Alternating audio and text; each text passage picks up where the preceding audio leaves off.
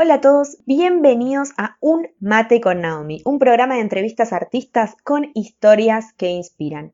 En cada episodio, un artista invitado nos va a compartir su lado B, cómo fue su proceso de búsqueda artística. El camino del artista no solo no es lineal, sino que tampoco es color rosa. Nos metemos en todas esas vueltas y desafíos que tiene el proceso. ¿Quién les habla? Naomi Ámbar. Sin más, arranquemos.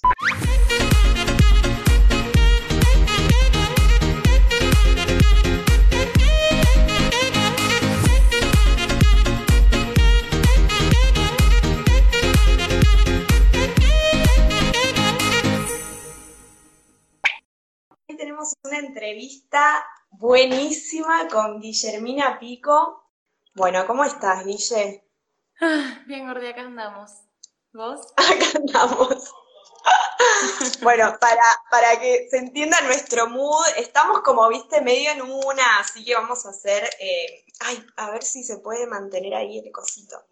Bueno, a ver, entonces, bienvenida a un mate con Naomi. Es la séptima entrevista, em, que en este caso, bueno, Guillermina Pico, mi profe de actuación, que no te, no te puse etiqueta todavía. Para mí yo dije, bueno, actriz, estudió filosofía, eh, del mundo del cine, pero no sé, vos podés ponerte la etiqueta que quieras o ninguna. o ninguna. me gusta hacer cosas, así que las hago en lo que esté. si estoy haciendo teatro, es teatro, y si estoy haciendo cine, es cine, y si escribo, es, escribir. Así que no, es, no me gusta el, resisto. Eh, bueno, el, capítulo de hoy, el programa de hoy, eh, lo titulé Actuar es no actuar. Podés hacer tus, críticas sobre este título. Em, y un poco surgió de una frase que mm, me acuerdo, me quedó muy grabada la primera clase que tuve en la escuela de Nora Mosenko, que es donde, bueno, donde yo te conocí a vos dando clases de actuación, eh, y que me pareció muy curioso como el concepto de imaginarme, no sé, yo que nunca en la vida había hecho actuación, eh, sí había bailado y estado arriba de escenarios y tener que interpretar personajes, pero no desde el lado, bueno, ir a tomar una clase de actuación. Y entrar en el salón como decir, bueno, vengo a actuar, o sea, seguramente me van a decir, hace de mami, hace de, no sé, de abuela, hace de tal cosa, y yo lo tengo que hacer. Y que no me acuerdo si fue al principio o mitad de la clase, una de las primeras frases fue esa, como bueno, acá adentro del salón eh, dejamos como en un perchero estos, eh, estos disfraces, estas capas que uno siempre se pone eh, para el afuera, ¿no? En esta cosa de por ahí vos estás mal o lo que fuera, y cómo estás bien, todo bien, siempre uno se está poniendo como una capa y que la idea era dentro del salón, acá no actuemos lo que no estamos sintiendo o estar en un mood distinto en el que realmente eh, te está atravesando por dentro. ¿Querés contarnos un poco como a qué se refiere esa, esa idea o ese concepto? ¿Cuál es la interpretación eh, que le das vos desde tu lugar, ¿no? Desde el lugar de, la docencia, por ejemplo.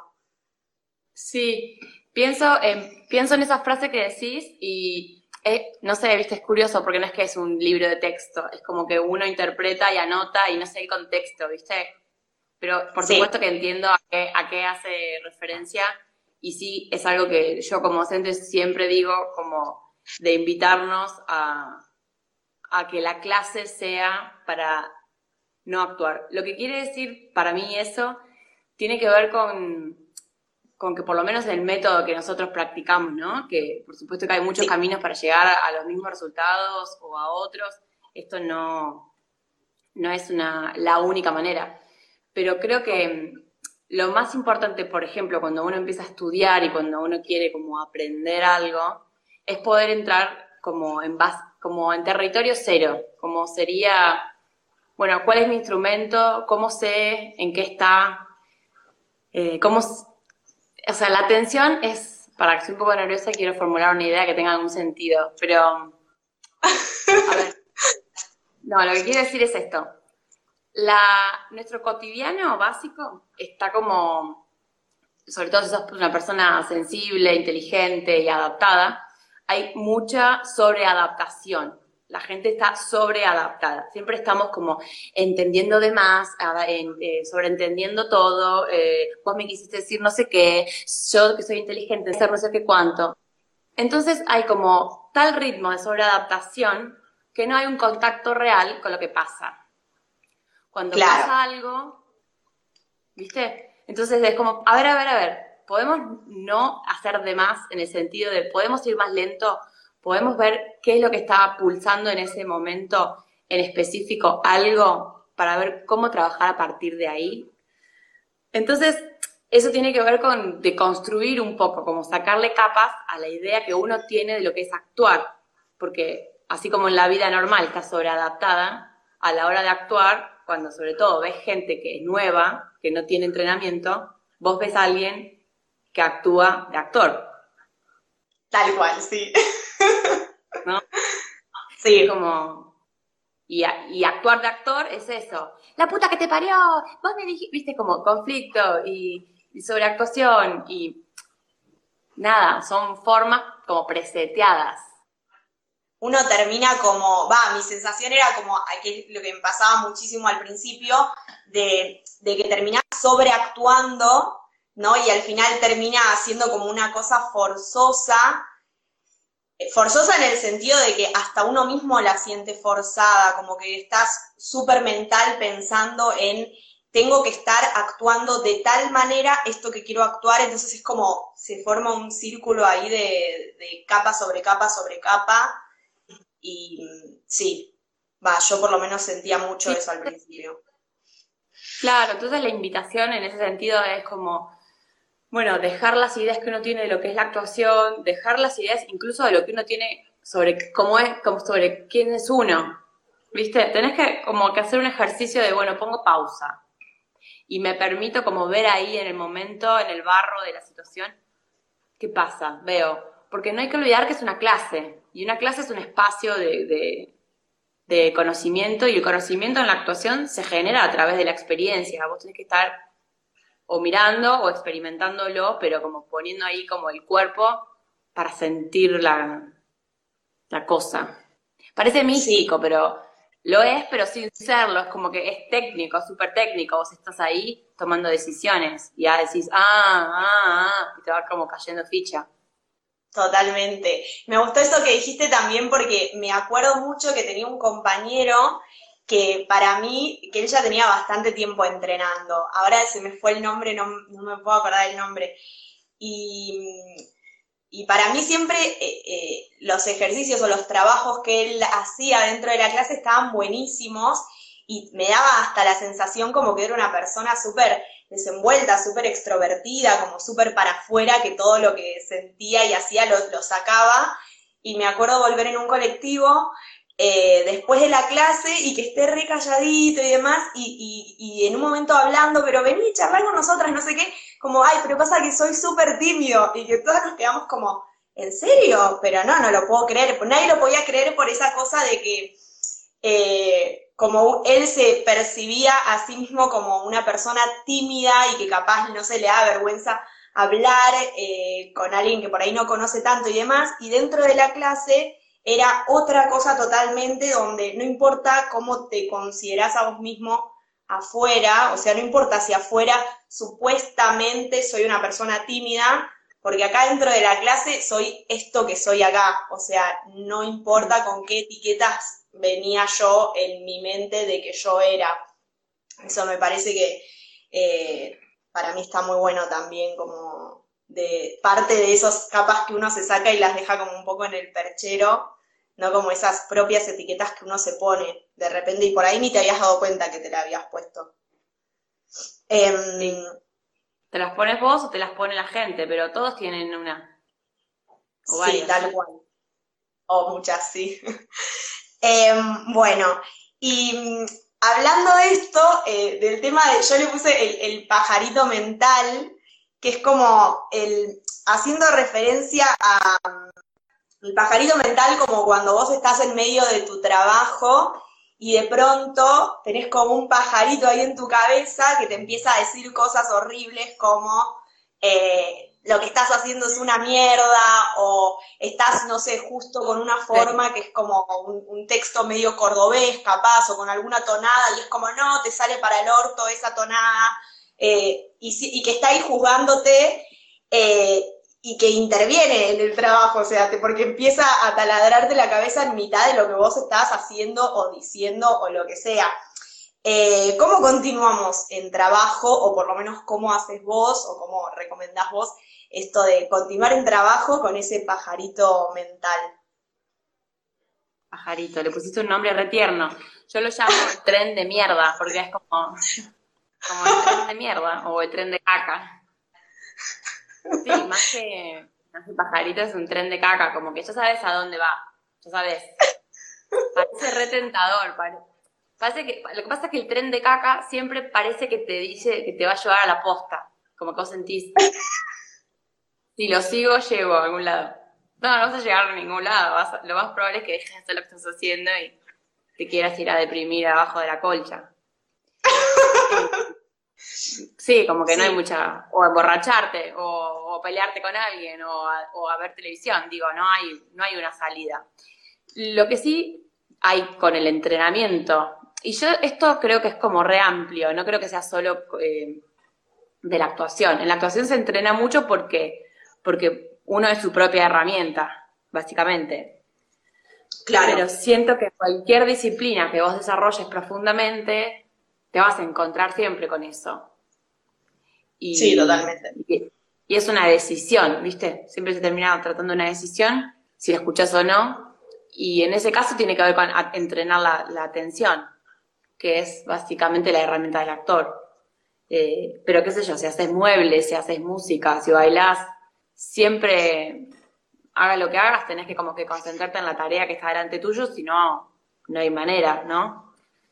Que estás justamente como en trabajo, o sea, estás trabajando en lo que estás haciendo y por más que aparezca el tren de la caca, que me, gustó mucho más llamarlo así, eh, uno como que toma conciencia de, bueno, todo bien con el tren de la caca, seguí tu viaje, porque yo tengo que trabajar, o sea, estoy en el medio del trabajo tengo que continuar. sí, totalmente. Que no quiere decir, que no quiere suspender el juicio y no ser analítico con el trabajo, pero sí que el juicio aparezca después, que aparezca en una etapa de edición, que aparezca en una etapa de corrección, pero no al principio. Al principio uno tiene que generar material y uno tiene que poder estar más suelto. Entonces, después editas, después ahí sí es útil, ¿viste? tener un buen editor o una, buena parte editora que sepa lo que funciona, que entienda, que no. Pero a la hora, y sobre todo en la actuación, como la entrenamos nosotros, que es como súper sin texto, muy de la presencia, necesitas estar prestando atención. Entonces, prestar la atención al pajarito, como vos decís, o prestar atención a tu compañero o a tu mano, es tu decisión. Rápido tenés que decidir algo porque te puede servir cualquier cosa. Y yo creo que eso es lo mismo para la vida profesional. Si estás actuando en el teatro o en el cine o lo que sea, puedes estar pensando cualquier cosa o puedes estar haciendo un ejercicio de decir, bueno, no sé, le voy a prestar atención a mi vestuario porque es lo único que puedo, porque si no me largo a llorar de los nervios que tengo. Cuando estás en función es como una prueba larga. no la puedes interrumpir. Te la tenés que como que bancar. Te la tenés que bancar. Hasta que eh, hasta que salgas de, escena. Y, lo tenés que hacer como puedas, lo tenés que sostener. No puedes decir, ah, no sé, es como una prueba de clase. ¿Qué pasa cuando estás del otro lado? O sea, cuando vos estás dirigiendo, por ejemplo, ¿no? También aparece desde, desde el lado del que dirige al actor, por ejemplo, bueno, o estudiantes de actuación, eh, un tren de la caca o un pajarito Obvio. Vos tenés que pensar que a donde vayas, todo el mundo lo tiene activado. Todo el mundo. El director, la asistente, la forra de la productora o la copada de la productora, el que te pide el taxi, el que te reta porque ya hace tarde. Todos, todos, todos, todos, todos, vos, multiplicalo, está ahí. Todos. Todos, claro. es que eso es lo bueno de actuar y de entrenar actuación cuando vos entraste en contacto tanto con eso, se lo podés ver a todo el mundo, o que no se lo veas, ya sabes que está ahí. Entonces, entendés que el trabajo no es solo el trabajo, que ir a actuar no es solamente ir a actuar, también es como saber lidiar con tu tren, con el de los otros, como entender que hay cosas que no son personales, ¿viste? Es como un entrenamiento, es, como es un oficio, no es con vos, ¿viste? Que ellos, que están, en algo está. Totalmente, está bueno, está bueno eh, como verlo también de esa forma. Y con el tema de la forma, ¿no? Eh, la forma refiriéndome a cuando nosotros hablamos de mm, qué es dejarte tomar por la forma del trabajo, ¿cómo lo definirías vos? Ay, qué difícil. La forma hace referencia como, como al aspecto material de, de una expresión. Puede ser de cualquier orden. Puede ser hablar como tu mamá, puede ser moverte como un compañero del colegio que odias, puede ser hablar como un dibujo animado, puede ser hablar en español o, tiene que ver con lo formal, con, cómo está armado un lenguaje, con qué expresiones usa, cómo mueve el cuerpo, cómo mueve la mano. Es como la materia de la expresión para mí. Tiene que ver con eso. Sí. Forma porque es como está hecho de cosas. ¿Cómo se hace un lenguaje? Y bueno, con un poquitito de todo. Tal cual. Y mm, a mí me gusta porque como que siento que ese concepto, o sea, vos cuando, va, al menos yo cuando arranqué a actuar, a, tomar las clases, eh, vos tenés como una idea de la forma, antes de actuar, decís, que vos decís, voy a actuar de mamá de tal persona o qué sé yo, pero después cuando entras como más en entrenamiento, eh, empezás a amigarte con, el concepto de la forma, pero desde otro lado, desde el lado de que, por ejemplo, eh, te podés dejar tomar por la forma, como que a veces siento que en un inicio uno cree que lo que tiene que hacer es eh, ya, bueno, tener como una, un, un, previo de la forma, una idea previa de la forma y después tratar de controlarla a esa idea que vos te, hiciste de, no sé, que voy a actuar de la mami de. Y después, cuando vas entrenando más, te empezás a mirar con la forma desde otro lado, en donde entendés que vos no estás eh, controlando a la forma, sino que la estás dejando eh, ser en vos, ¿no? Sí, hermoso, sí. Como que eso me parece que es eh, lo más interesante. No sé si es, igual para todos los métodos de actuación, pero por lo menos en el que hacemos nosotros es como que esa es la mm. sensación, como, bueno, me dejo tomar. Sí. Y hay como, y que interviene ahí también como la entrega, ¿no? Porque cuanto más, hay días que estás como más bloqueado a entregarte y, y cuesta más, y hay días que, o, o, o mismo como la energía que se genera, ¿no? En la clase y cuando estás más permeable a que esa energía te atraviese, eh, te abrís a que te tome la forma, tu forma o la forma que hizo el otro y que te contagió de cierta energía, ya sea, no sé, como eh, puede ser cualquier cosa, enojo, alegría, carcajadas, como desde ese lado, como más energético quizás, eh, ¿no? Sí. Sí, hay algo como que tiene que ver con lo que hablábamos al principio de decir, bueno, a no actuar, como que, uno lo puede ver un montón como en las clases, eh, esto hablando de la sobreadaptación y que puede ser como el canchero o la canchera, como bueno, eh, sentir que uno está por encima de una situación o que uno está por, a mí esto no me afecta. Y eso a veces en un punto ya sentís como, si estás en un lugar y nada te afecta, es como que vos me decís que no te pega el viento en la cara. Claro, sí. Como que alguien diga, no me está dando el viento, a mí no, a mí no me pasa nada. ¿Viste? Es como una sensación de, de, mucho miedo o de mucha dificultad para estar en contacto con, con lo que no está armado, porque también hay que tener coraje para aguantarse ser un deforme, porque eso es lo que la clase propone. El entrenamiento hace que vos en un punto digas, bueno, yo quisiera estar acá, pero estoy acá. ¿Qué hago? ¿Me voy? ¿O me doy tiempo? ¿O me la paso comparando? Bueno, te la vas a pasar comparando, te la vas a pasar mal, pero después en un momento te la vas a empezar a pasar bien y después te vas a volver a comparar, digo, va a ir así como acompañándose mutuamente. Pero en, en el esto va en relación a lo de sentirse como afectado, como en el momento en el que vos como vas habilitando esa escucha interna, como qué te pasa, como qué te pasa con esto, qué te pasa con lo otro, qué te pasa con este sonido, qué te trae. Es como empezar a habilitar todo el mundo de sensaciones internas que uno tiene solo, pero en grupo. Porque cuando uno está solo lo hace. Ah, esta música me da alegría. Cuando está con más gente siente que, que eso es estúpido. No puede ser como, ah, esto me pone feliz. ¿No? es como habilitar el mundo privado, pero en público, porque a todo el mundo le pasa lo mismo. Y no sé, el otro día una alumna me decía, yo cuando decís que me mueva no sé qué hacer, pero después me di cuenta que me quedé quieta y el corazón me latía fuerte, fuerte, fuerte y dije, quiero ser, soy un caballo. No sé. Y, y entendés, es como, como lo bueno del trabajo, digo, para, para, los que no conocen el entrenamiento, no es que la chica está haciendo de caballo como una, como una loca toda la clase, no, es como que hizo algo, pero ella pensaba que era un caballo, ¿entendés? ¿Y qué, ¿Y qué, pasa si yo actúo de una madre que lo que pienso es que, es un, que soy un caballo? como que tiene más misterio y más capas la, el ser, el ser, porque las personas somos muy misteriosas. Aunque seas madre, aunque, aunque actúes de plomero, aunque actúes de el que da taxista, hay muchas capas en, en, en la humanidad. No sé, pero dejo que aparezcan cosas.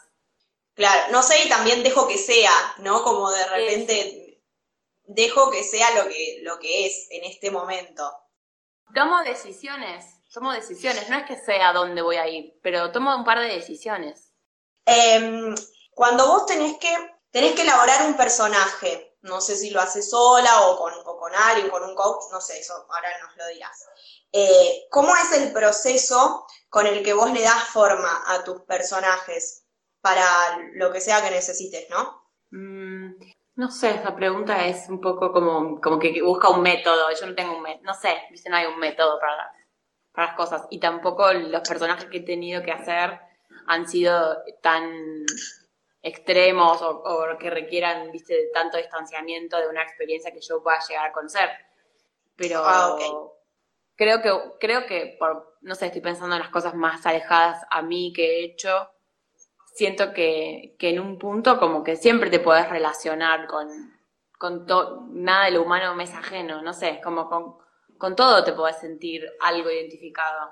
Y ahí vas probando y, y también es un proceso, no estás solo, no es que yo tengo que llegar al, al ensayo o sola, ¿viste? Estás con el, tenés, hay una directora o un director, tenés compañeros, hay, gente que lo escribió, y, no, estás vos sola teniendo que darle forma a algo en tu cuarto. Entonces, ahí tenés como que confiar en, el, en tu trabajo, pero también en los que están de afuera. Por eso está bueno recordar siempre que, la, que el actor no tiene que completar el sentido. ¿Viste? Eso, es algo que los actores eh, nos olvidamos, o se olvidan mucho, como que vos sos una pieza de algo más. Y está bueno que como pieza no, no estés tan consciente del total. Está bueno que ignores el resto de las cosas. Entonces, en ese sentido, pensar el trabajo como de una forma más colectiva, eh, no porque no haya jerarquía, sino porque se construye como de a varios. Estás filmando algo y se te ocurre que la persona se puede hablar de cierta manera o, que come chicle cuando habla o no sé, lo que, lo que, lo que sea. Ahora se me vienen esos ejemplos. Y por ahí lo empezás a hacer sola y a alguien le gusta, y si no, por ahí decís, che, eh, ¿te parece si mastica chicle? Y después te das cuenta de que mejor no le vas a preguntar nada, mejor lo vas a hacer, y que de última después te diga, che, no me gustó que coma chicle. El actor se vuelve muy obediente. Entonces está bueno, está bueno que no pida tanto permiso por con comillas, con comillas, con comillas, eh, con comillas. Claro, sí, sí. Suave. totalmente, totalmente. Em, y esto también que tiene que ver con la disponibilidad, ¿no? Que es, es, que es lo, que, lo que te iba a preguntar ahora, siguiente pregunta. ¿Por qué es tan importantísimo el tema de la escucha cuando estás em, en la clase y mismo cuando estás eh, trabajando, ¿no? Cuando estás en trabajo, el tema de la escucha y desde todo el tiempo, no como solamente cuando estoy hablando y actuando este, estoy en trabajo y cuando no, estoy ahí calladito en un rincón y como listo, me salí mentalmente de la escena. Sí, la escucha está muy menospreciada porque hay mucha vinculación, aunque se quiera como inconsciente, de que el actor es el que habla. Incluso cuando no sé, incluso para la, para la, para la Asociación Argentina de Actores o la que sea, los roles están medidos por cuántas palabras tenés, o sea, viene, tiene un sentido, ¿no? Pero, lo, lo, o sea, bueno, tenés pocas palabras, pero digo, en una escena o, o incluso el teatro, no importa, el medio. Se ve mucho eso en clase, vuelvo al tema de la clase, porque ahí lo ves como puro. Vos ves puro lo que la gente piensa que es actuar. Entonces lo que ves es que solo quieren hablar pero cuando alguien les habla, desaparecieron, desaparecieron. Te dejan una persona ahí con, la mente, se fueron a tomar mate al río y, te dejan el cuerpo ahí. Digo, sí, pero ¿qué querés que haga yo con esto? La actuación está... A mí no me importa, lo, que quiero decir con esto es, no me importa qué está pensando el actor. Si está o sea, si está pensando en su abuela, si está pensando que se quiere matar, si está pensando que le gusta la chica, si está pensando que le gusta el texto, si está pensando qué feliz que está de estar en esa película. No me importa. A mí lo único que me importa es que te presente. ¿Cómo logra esa presencia? Un tema de cada uno. Pero lo que importa es que esté presente, que esté acá. Claro, sí, totalmente. Sí, sí, sí. Y que, y que sea una escucha activa, ¿no? Que eso también a veces nos lo, nos lo has nombrado de esa manera, como una escucha activa, o sea, podés estar ahí como escuchando activamente, entonces estás de alguna manera que se relaciona con el tema de, bueno, justo que estamos hablando de la disponibilidad, como uno estando disponible y atento a lo que está pasando en general y como y a lo que le está pasando al otro porque como que en medio que en la medida que vos estás como eh, así disponible y atento y escuchando activamente, es donde permitís también que te entre eh, la energía del otro o el trabajo del otro o, te contagies de lo que sea que haya sucedido y lo puedas también volver trabajo tuyo.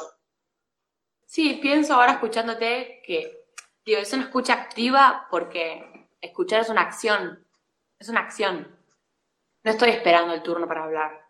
Esa es la diferencia. Sí, totalmente. Que al principio repasa, que uno está como medio esperando el turno a ver cuándo me, si me toca a mí, que en realidad al principio, por lo menos a mí me pasaba, de que al contrario, yo estaba como rogando, ay, que no me toque, que no me toque. No, porque una cosa más, porque también lo que pasa es que puede haber, si no hay nadie que lo escuche, si no hay nadie que reciba, la actuación de otro. Es como que no existe. Claro. Sí, Tiene que haber alguien que reciba. No quiere decir que después la persona no esté en el otro rol, pero digo, no puede haber, no puede estar todos dándolo. No, no puede ser todos brillando al máximo todo el tiempo, porque es como una aberración. Y sobre todo en una clase, como que una clase tiene una, una composición eh, una clase de actuación, digo, ¿no? Una de las nuestras tiene una composición asimétrica, no es 10 minutos para cada uno. No es así. Y tampoco significa que, que 10 minutos para cada uno sea lo mejor, ¿viste? Em, hay algo de que, bueno, vos hoy estás con esto y estás prendida a fuego y bueno, vamos con eso. Y otro día vos no vas a estar así, vas a estar distinta, te van a pasar otras cosas. Entonces, sí, está, está, bueno que la clase también responda a, a, lo que, a lo que aparece y no a lo que uno quiere que aparezca, a lo que aparece.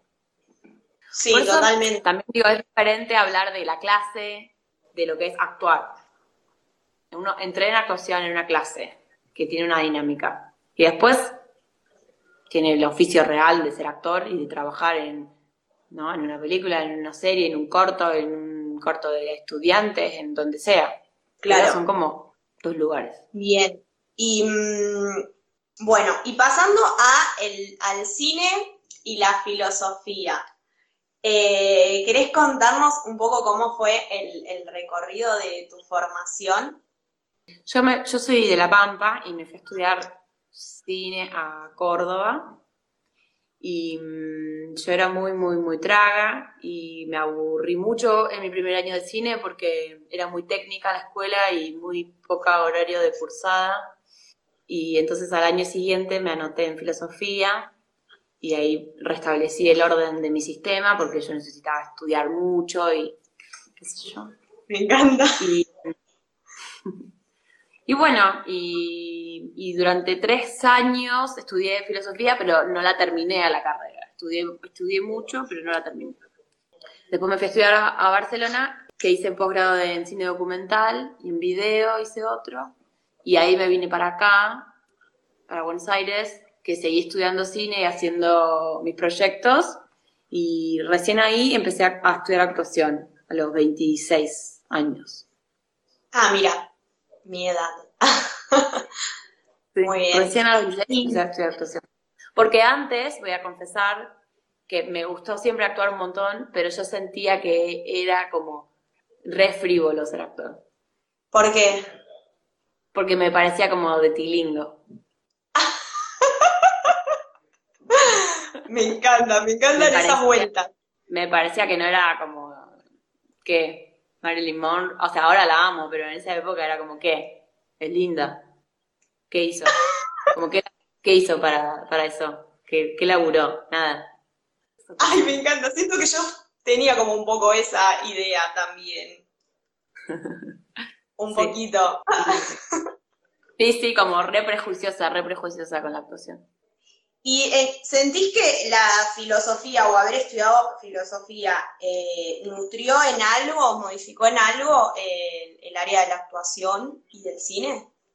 Sí, sí, sí, por supuesto. Para, mira, voy a responderte otra cosa en vez de decirte eso.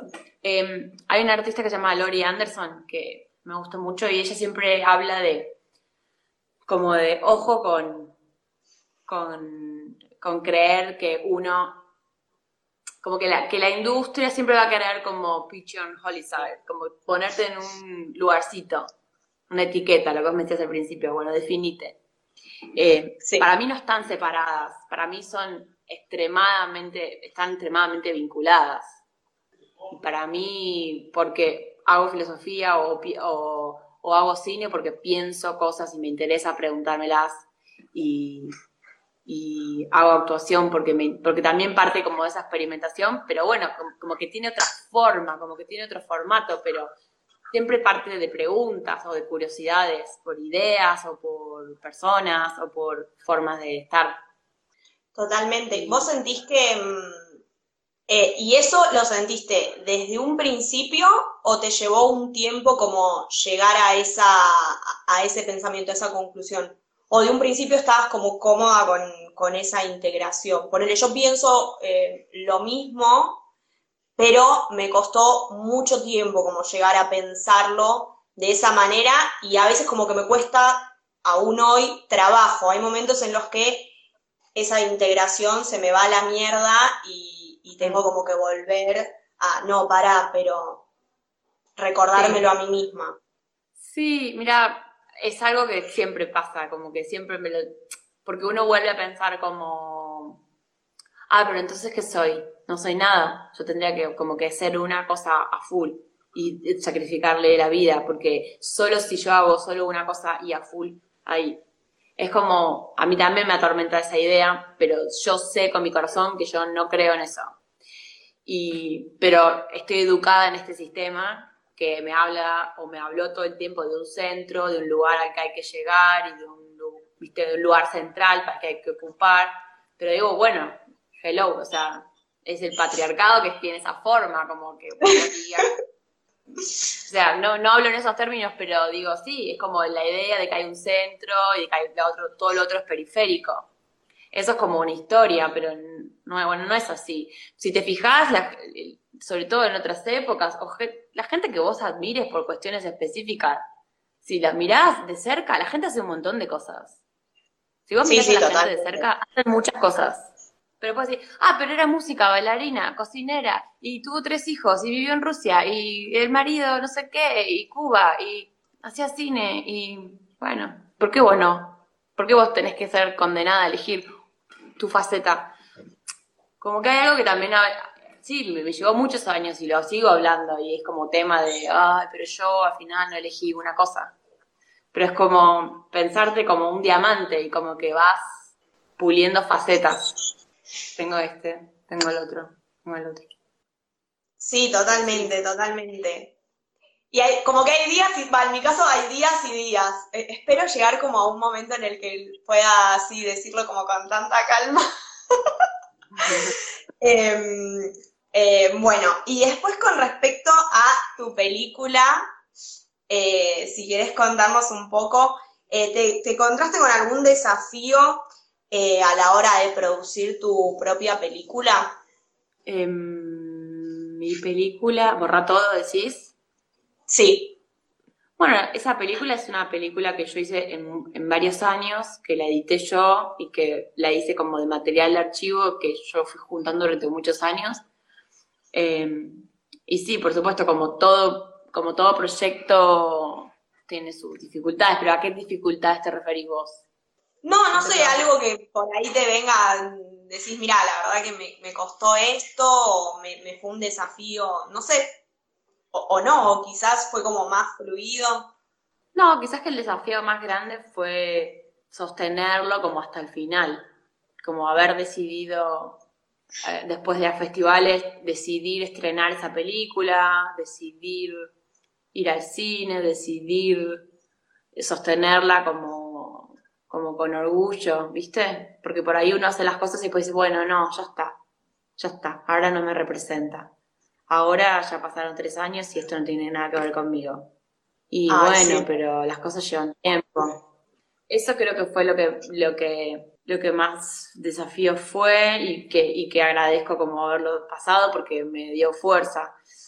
Y también la idea de que con ciertos, también con comillas, ¿no? Porque uno tiene que saber hasta dónde las cosas, pero pero también uno tiene como que preguntar, o sea, viste esta idea de preguntar a, gente qué tal, qué te parece mi película, pero en un momento, bueno, ya está, no sé, es tu película, anda, fíjate, enfrentate vos con la realidad, ¿qué vas a hacer?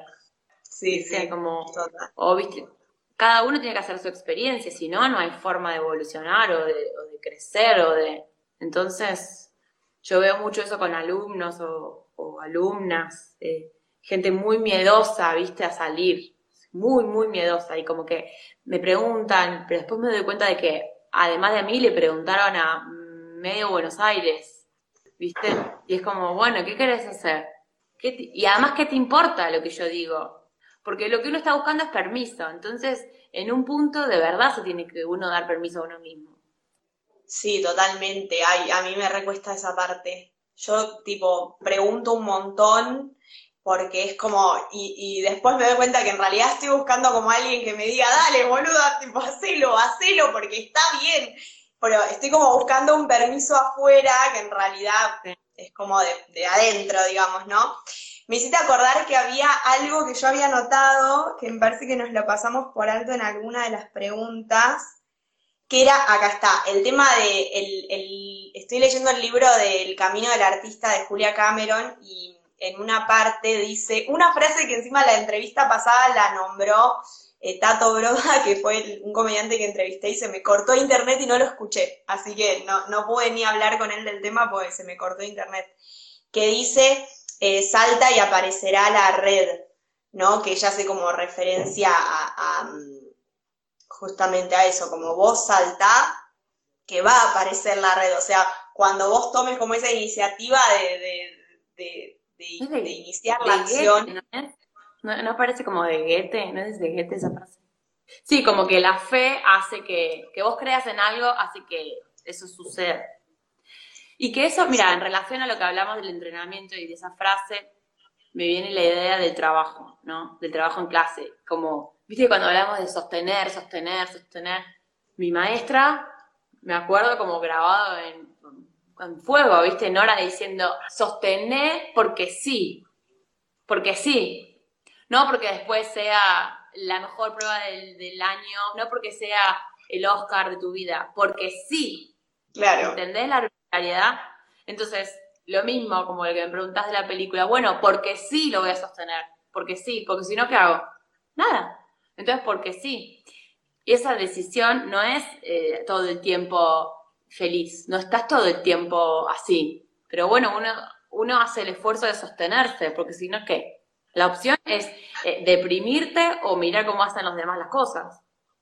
Sí, y quedarte como en el, bueno, no hago nada.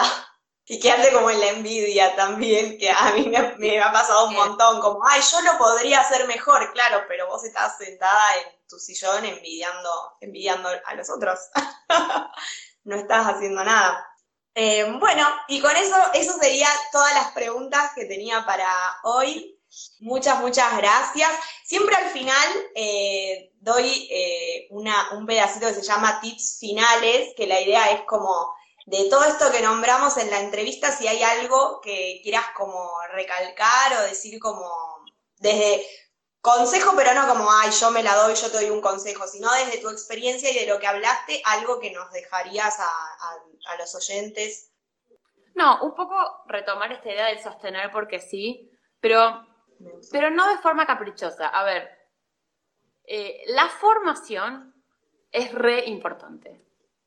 No es sostengo porque sí, porque soy un pija y me la creo y, no me formo y no estudio y no le invierto tiempo y soy un vago y la primera que hice ya quiero meter un gol. ¿Entendés? Perfecto.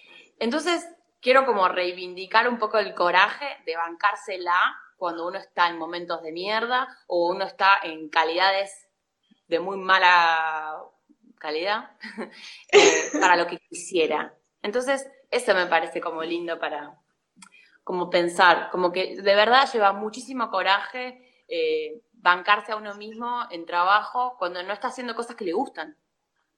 Porque uno es muy inteligente y muy sensible y está muy educado y quiere cosas de mejor calidad. Pero lo que puede hacer ahora es esto. Entonces, bancarse a uno mismo el tiempo y la paciencia para crecer, sin dejar de hacer cosas a la medida de uno, a la medida de uno, con lo que tiene el alcance, con lo que es disponible, eso me parece que es importante. Y confiar en lo que uno siente sobre las cosas. Por supuesto, preguntar a los demás qué le parece, pero no abusar. Me encanta, me encantó. Lo voy a tomar para este momento, además.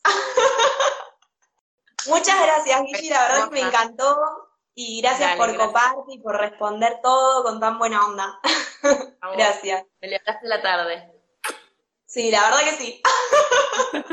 que veníamos las dos para abajo, pero bien, bien. Bueno, muchas gracias. Les mando un beso a todos. Si te gustó el episodio de hoy, te espero en el próximo. Podés seguirme en mi Instagram, arroba NaomiAmbar, y ver la entrevista con tus propios ojos y conocernos las caritas en Instagram TV. Beso enorme para vos, te espero en la siguiente entrevista.